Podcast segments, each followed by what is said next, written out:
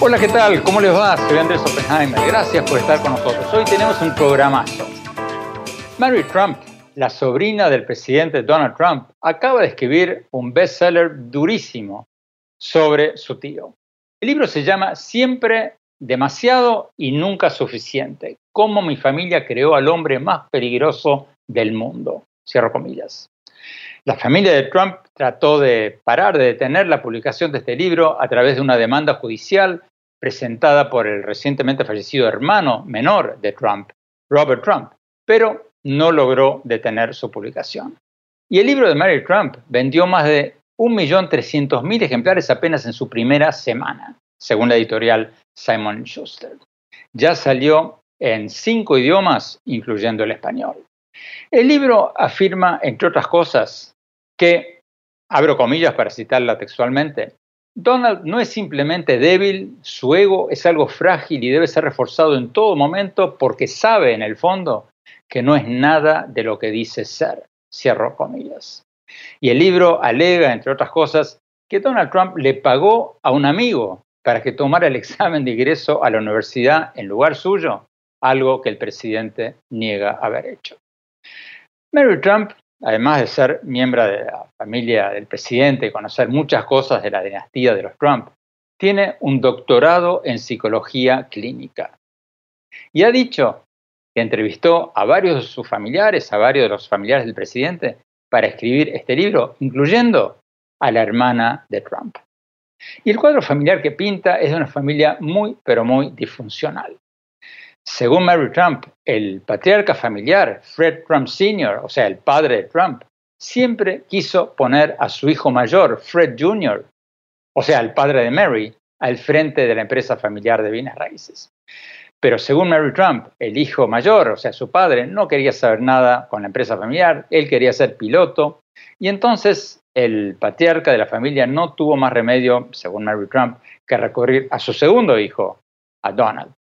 Pero según Mary Trump, el padre de Donald lo maltrataba, lo consideraba un inepto, no le dejaba manejar los negocios y lo tenía como una especie de relacionista público de la empresa. Según Mary Trump, Donald Trump, el presidente, fue destruido emocional y psicológicamente por su papá y se convirtió en una persona muy insegura y necesitada de aparentar todo lo contrario de lo que es.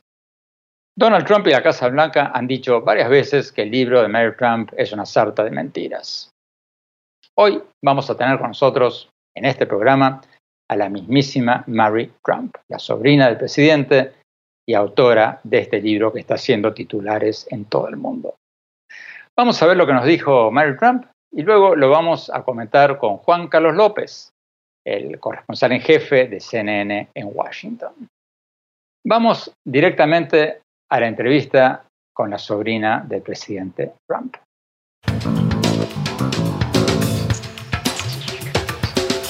Doctora Trump, muchas gracias por estar con nosotros. Antes de hablar sobre su libro, me gustaría preguntarle sobre la noticia del momento, la noticia del día, la violencia entre activistas pro-Trump y anti-Trump en Kenosha y en Portland. Los críticos del presidente Trump dicen que Trump su tío es un racista, está incitando a la violencia o que por lo menos es responsable de la violencia al negarse a condenar la violencia de grupos de extrema derecha.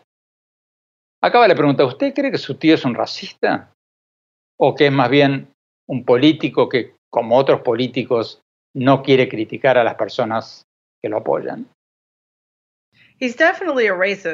Uh, Definitivamente es un racista y creo que está incitando a la violencia no solo porque es racista, sino también porque en su experiencia estas divisiones siempre funcionan a favor suyo. ¿Cómo es eso? Bueno, es principalmente una forma de distracción. Cualquiera que esté viendo lo que está sucediendo en el país comprende que esencialmente estamos atravesando varias crisis horribles a la vez. Cada una de ellas es, en cierta medida, responsabilidad de Donald. La pandemia, que todavía está completamente fuera de control y que hasta la fecha ha matado a unos 185 mil estadounidenses.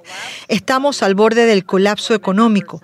Tenemos nuestras peores cifras de desempleo desde la depresión de la década de 1920 y tenemos conflictos civiles como no hemos visto nunca en este país en muchas décadas.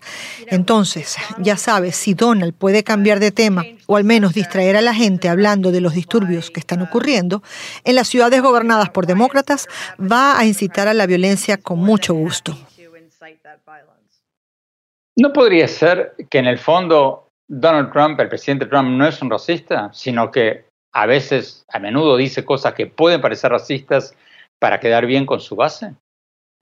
Bueno, en primer lugar, realmente no entiendo eso, ya sabes, porque si no tienes problemas de racismo o si usas el racismo solamente como una herramienta para salirte con la tuya, entonces no estoy del todo segura de cómo eso no te convierte en un racista.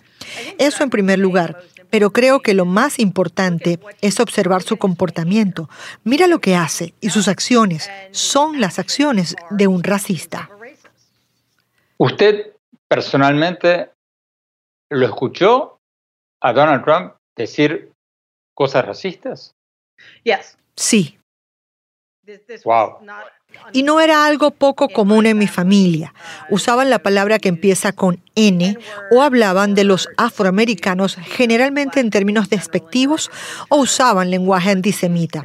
Todo eso era bastante común. Hablemos de su libro, doctora Trump. Usted dice en el libro que Donald Trump es una persona ignorante, narcisista, y que también es el hombre más peligroso del mundo. Está en el subtítulo de su libro y que todo eso, según usted, puede ser resultado de una infancia infeliz. Explíquenos, por favor, qué quiso decir usted cuando habla en el libro de una infancia infeliz. ¿Por qué? ¿Qué, qué, pasó y, cómo influyó lo que pudo haber pasado en la personalidad del Donald Trump que hoy conoce todo el mundo? Bueno, a una edad muy temprana, cuando él apenas tenía dos años y medio, mi abuela se enfermó gravemente y en esencia no estuvo disponible para Donald durante aproximadamente un año. Ese es un periodo de desarrollo extremadamente importante en la vida de cualquier niño. Entonces, al sentirse abandonado, no había nadie para cumplir el rol de cuidador principal que había cumplido su mamá, o sea, mi abuela y mi abuelo no solo era incapaz de cuidar niños pequeños de una manera enriquecedora y saludable, a él tampoco le interesaba. Entonces, desde que tenía dos años y medio, Donald se sintió muy solo, muy temeroso y muy olvidado. Entonces, eso creó ciertos mecanismos, por así decirlo, para protegerse de esos sentimientos de miedo y soledad que luego realmente le dificultaron interactuar con el resto del mundo de una manera saludable. Además, por supuesto, a mi abuelo le gustaban los mecanismos de defensa que Donald empleaba para protegerse. Ya sabes, el acoso, la incapacidad de admitir que comete errores, la grandiosidad. Así que en lugar de ayudar a Donald a recuperarse de la separación de su madre, mi abuelo esencialmente fomentó el tipo de comportamiento que la mayoría de los padres no aprobarían.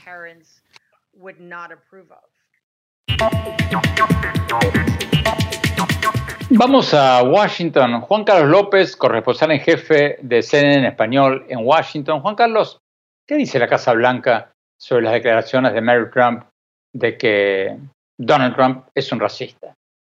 Las explicaciones han sido eh, en línea, Andrés, de lo que hemos visto en otras oportunidades. Ellos niegan que él sea racista. Eh, en el caso de su sobrina, en un principio, eh, sus asesores dijeron que se trataba de una disputa familiar.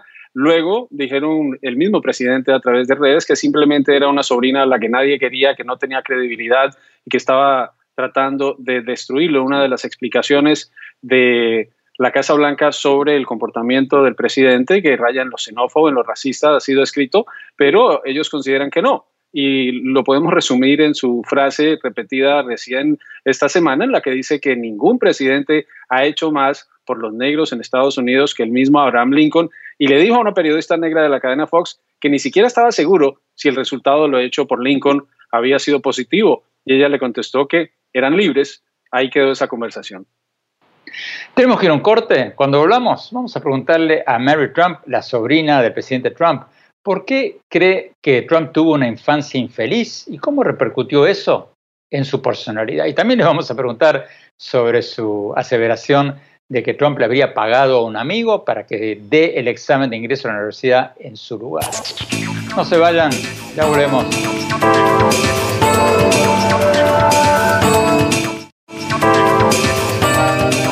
Gracias por seguir con nosotros. Seguimos viendo la entrevista con la doctora Mary Trump, la sobrina rebelde del presidente Trump.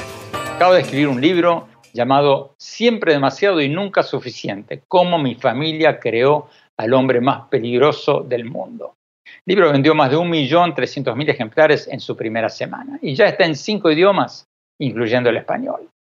Mary Trump, además de ser miembro de la familia del presidente y conocer muchas cosas de, la familia, tiene un doctorado en psicología clínica. Ella demandó a Donald Trump y ha tenido varios pleitos legales con su parte de la familia, alegando que recibió mucho menos de lo que esperaba de su herencia. Sigamos viendo la entrevista.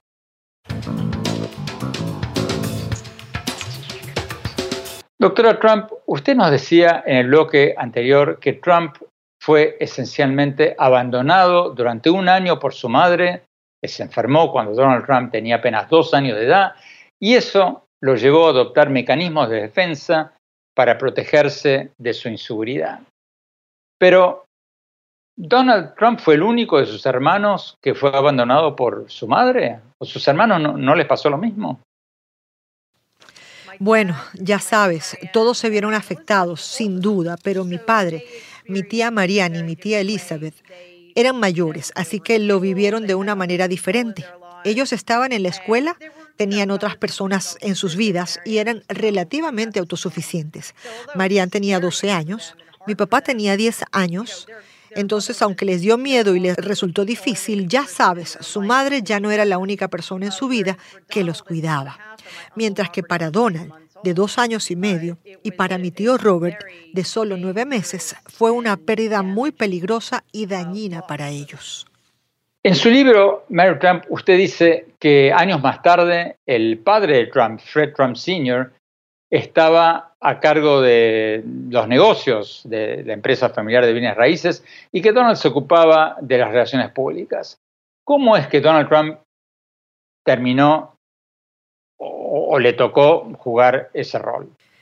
Por dos razones principales. La primera es que mi padre, que era el hijo mayor y el homónimo de mi abuelo, se supone que se haría cargo del negocio familiar, pero no era el tipo de persona que mi abuelo creía que necesitaba para hacerlo. Mi papá era muy sensible, amable, generoso y tenía muchos intereses externos. Sabes, estaba interesado en cosas que a mi abuelo simplemente no entendía como pasear en bote, pescar, esquiar y socializar, y finalmente pilotear aviones. Entonces, desde que era muy joven, mi abuelo ya no aceptaba la idea de que mi padre Freddy fuera una persona que se haría cargo del negocio. Donald, por otro lado, siendo siete años y medio más joven, aprendió del trato que mi abuelo le dio a mi padre, al hermano mayor de Donald, que necesitaba ser un tipo de persona completamente diferente a Freddy para ser aceptado por su padre, y se formó en consecuencia.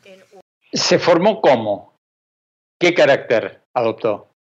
Bueno, mi abuelo, por razones que no entiendo del todo, quería que el sucesor fuera un tipo duro, que fuera un tipo muy agresivo en sus palabras, que fuera lo que llamamos en inglés un killer. No estoy del todo segura de por qué era necesario tener ese tipo de personalidad para ser un propietario de bienes raíces en Brooklyn o en Queens, Nueva York, pero eso es lo que quería mi abuelo.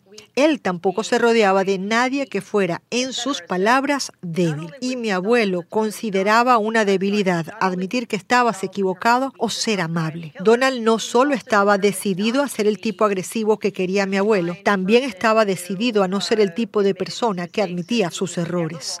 Entonces, creía que nunca se equivocaba y también entendió que mi abuelo necesitaba a alguien que fuera lo que él consideraba un ganador. Entonces, Donald decidió que ganaría a toda costa y eso es esencialmente lo que vino a hacer.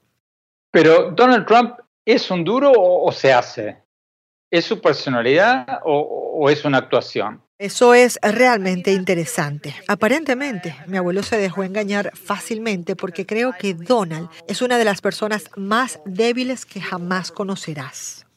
Después de que salió su libro, Mary, el presidente Trump dijo que mucho de lo que escribió ahí son mentiras y que usted es una, lo cito textualmente, una sobrina inestable que fue legítimamente rechazada, despreciada y burlada durante toda su vida y ni siquiera era querida por su propio abuelo, que era muy amable y cariñoso. Cierro comillas. ¿Usted qué responde a eso? En primer lugar, la idea de que Donald pensó que ese tweet le iba a ayudar a él es un poco inquietante. Quiero decir, no me molesta en absoluto, pero dijo algo bastante cruel y también, si eso fuera cierto, que durante toda mi vida, desde que nací, esencialmente, se burlaron de mí y me rechazaron. Y continuaron burlándose de mí y rechazándome, incluso después de que mi padre murió cuando yo tenía 16 años. Eso dice mucho más sobre ellos que sobre mí. En cuanto a mi inestabilidad, como siempre, Donald solo está proyectando sus propios defectos. Y en cuanto a lo que dice Trump de que muchas de las cosas que usted dice en el libro son mentiras, ¿cuál es su respuesta? No estoy del todo segura de qué otra opción tiene Donald, porque mucho de lo que escribo no lo deja muy bien parado. Entonces, ya sabes, tiene que decir que son mentiras, aunque también creo que no hay forma de que haya leído mi libro.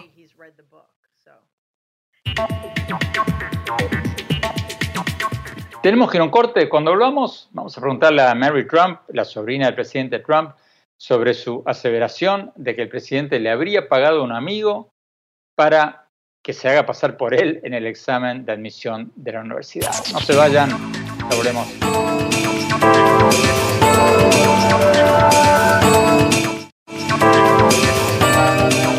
Gracias por seguir con nosotros. Sigamos viendo la entrevista con Mary Trump, la sobrina del presidente Trump, que acaba de escribir un libro llamado Siempre demasiado y nunca suficiente, cómo mi familia creó al hombre más peligroso del mundo. Ya vendió más de 1.300.000 ejemplares en su primera semana y ya está en cinco idiomas, incluyendo el español. Mary Trump, como les contábamos antes en el programa, además de ser integrante de la familia Trump y conocer muchas cosas de la dinastía de los Trump, tiene un doctorado en psicología clínica.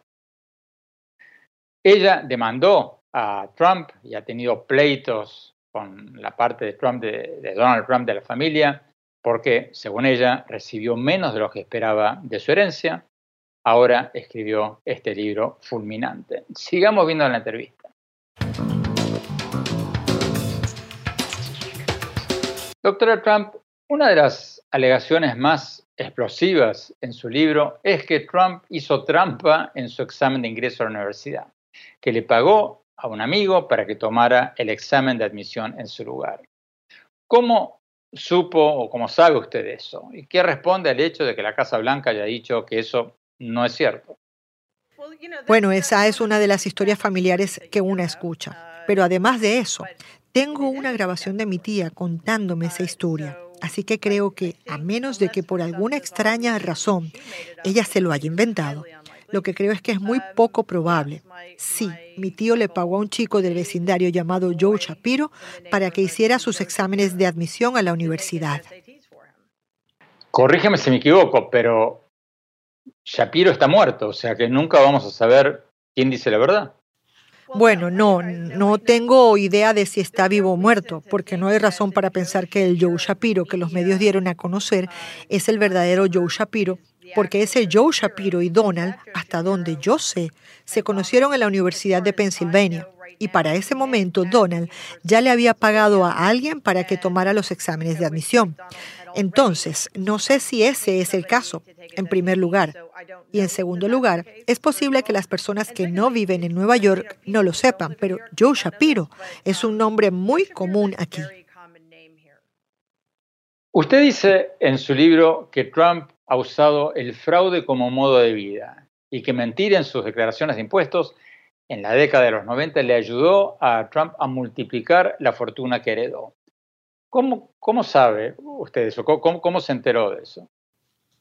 Bueno, creo que fue principalmente a través del artículo del New York Times que salió en octubre del 2018.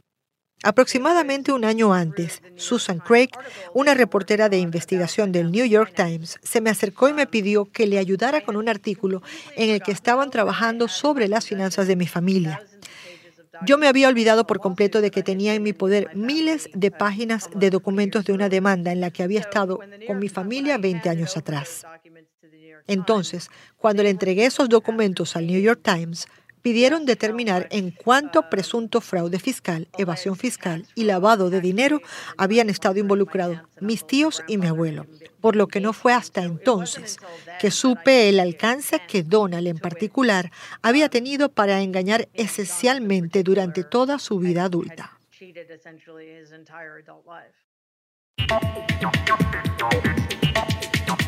Bueno, esto es complicado. La esposa de un amigo de Trump, que se llamaba Joe Shapiro, que murió, dice que su marido no hizo eso, no le ayudó a Trump no, se hizo pasar por Trump para rendir su examen eh, de ingreso a la universidad, según le dijo ella a la cadena ABC. Pero bueno, Mary Trump, la sobrina del presidente Trump, dice que hay muchos Joe Shapiros, ya le escuchamos recién, en Nueva York, es un nombre muy común, quién sabe si fue él o fue otro.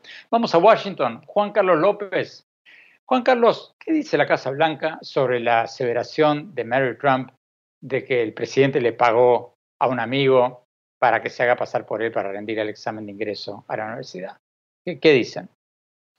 La línea de la Casa Blanca es negar lo que sea negativo en contra del presidente y aquí es un escenario en el que habría que mostrar las pruebas. Lo que sí eh, está claro es que Fred Trump, el hermano mayor del presidente y padre de Mary, era amigo de, tenía un amigo que trabajaba en la Universidad de Pensilvania, quien le ayudó eh, para el proceso de ingreso, él lo llamó, le pidió eh, que le ayudara a su hermano, pero destaca también que en el momento en que Trump entra a esa universidad no era muy difícil hacerlo. Ahora es una universidad eh, muy competida a la que es muy difícil ingresar, pues Trump entró porque le ayudaron, pero lo del examen tendría que haber pruebas y todavía no las hay. Tenemos que ir a un corte. Cuando volvamos, vamos a ver lo que nos dijo la sobrina rebelde del presidente Trump sobre los hijos de Trump, o sea, los primos de ella, Ivanka Trump, Don Jr. y Eric Trump. No se vayan, ya volvemos.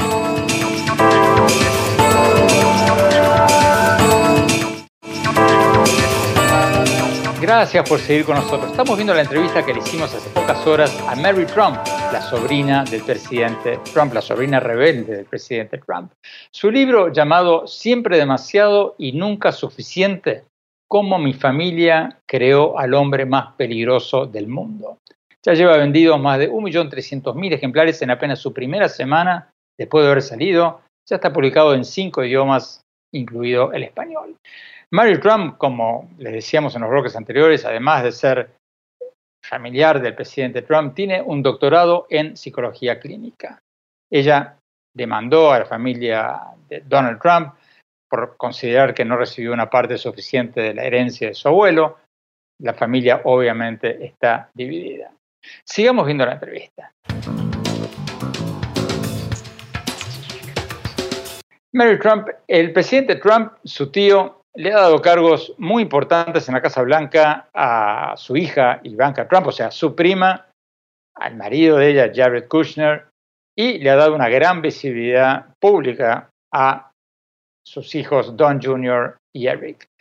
Por lo que usted sabe, siempre ha tenido Trump una buena relación con Ivanka, Don Jr. y Eric.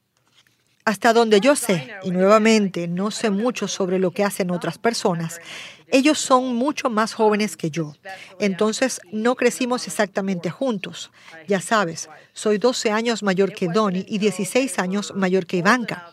Entonces, lo que sí recuerdo es que cuando eran niños, Donald no tuvo mucho que ver con ellos, especialmente después de que él e Ivana, su primera esposa, se divorciaron.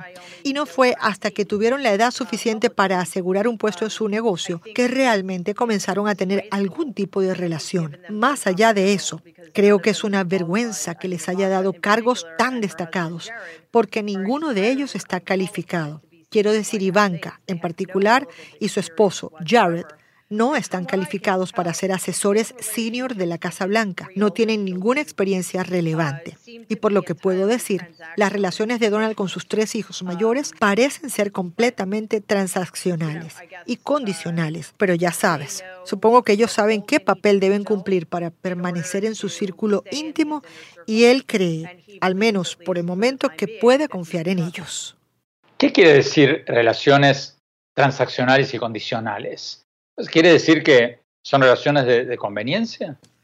Sí, bueno, mira, ninguno de mis primos ha trabajado nunca de forma independiente siempre han trabajado en el negocio de su padre. No tienen ninguna independencia económica de él y conocen lo suficiente como para saber que si no estás de acuerdo con él o si lo contradices de alguna manera, serás rechazado. Entonces, es transaccional en la medida en que cada parte sabe lo que obtiene de la otra y es condicional en la medida en que sus hijos sepan que si no se cumple con su parte del trato, serán excluidos.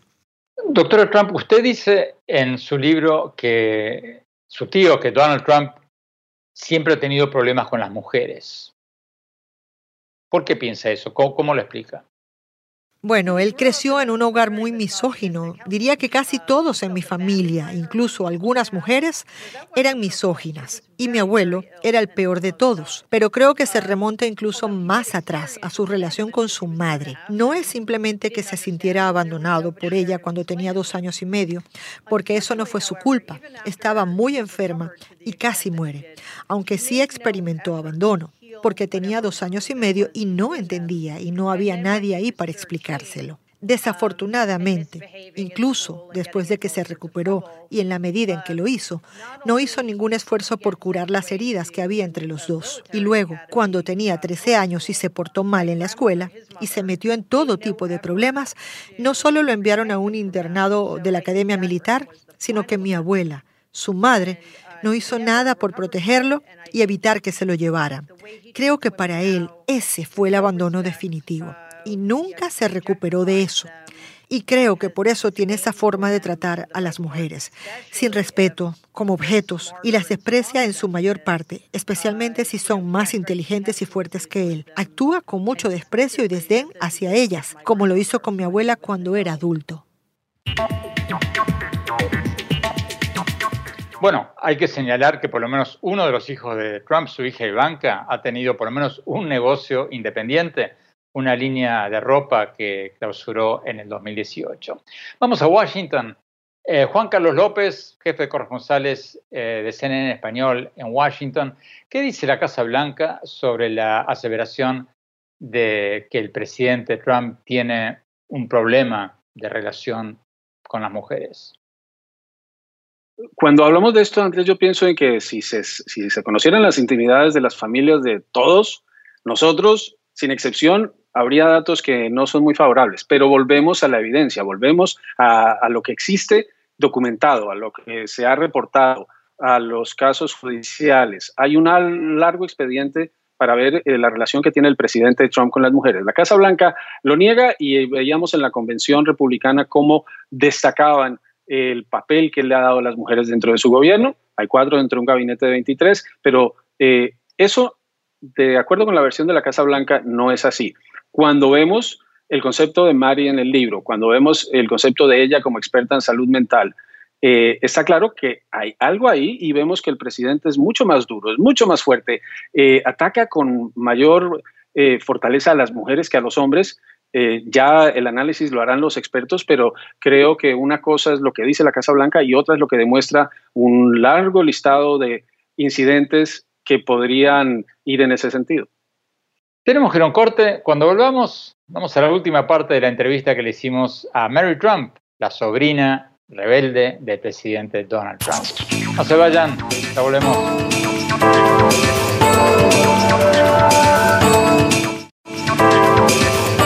Gracias por seguir con nosotros. Estamos viendo la entrevista que hicimos a Mary Trump, la sobrina rebelde del presidente Donald Trump.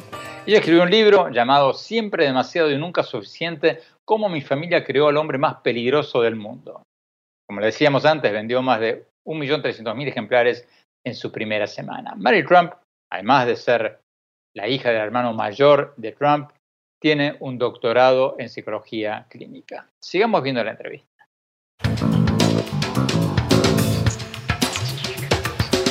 Doctora Trump, permítame preguntarle ahora, no solo en su calidad de sobrina del presidente de Trump, como alguien que lo conoce, sino también en su calidad de doctora en psicología clínica. ¿Cómo ve usted al presidente Trump en estos días? ¿Usted nota algún cambio en su comportamiento, en su apariencia, o es el mismo Trump de siempre? Sabes, hasta hace relativamente poco, lo único que vi cambiar fueron las circunstancias. Él ha estado en los últimos tres años y medio bajo el tipo de presión que nunca antes había estado, lo que claramente ha afectado su capacidad para hablar coherentemente o actuar con eficacia. Más recientemente, sin embargo, lo veo más cruel que antes, además de un aumento no solo en el número de mentiras que dice, pero también en lo indignante de las mentiras que dice. Así que creo que en los últimos meses muchas cosas han conspirado para que se sienta aún menos seguro y más amenazado de lo habitual, especialmente a medida que se acercan las elecciones. Y lamentablemente veremos aumentar su actuación e incitación a la violencia en las ciudades estadounidenses y luego culpando a otras personas de ello.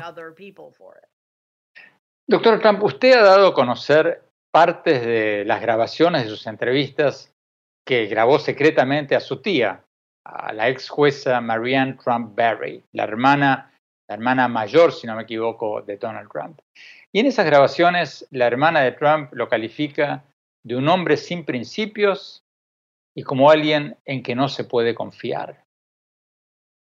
¿Usted ha hablado con su tía desde que dio a conocer esas grabaciones? ¿Se enojó ella con usted por haber dado a conocer o por haber grabado esas conversaciones?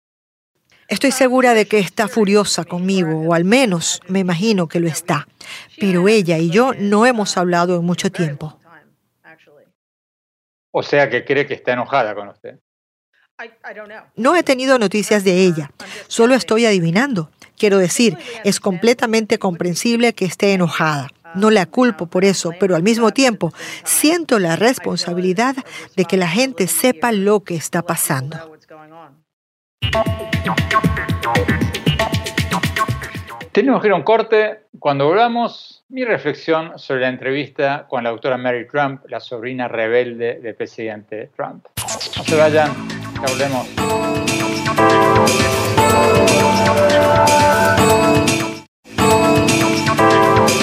Gracias por seguir con nosotros. Me pareció fascinante la entrevista de hoy con Mary Trump, con la sobrina rebelde del presidente Trump. Su libro vendió más de 1.300.000 ejemplares en su primera semana después de haber salido y está haciendo titulares en todo el mundo. Y como le contábamos en el programa, Mary Trump no solo es familiar de Trump, familiar directa de Trump, y entrevistó a varios familiares de él para este libro, sino que es una doctora en psicología clínica. Trump ha dicho que el libro de Mary Trump está lleno de mentiras y que su sobrina es una despechada.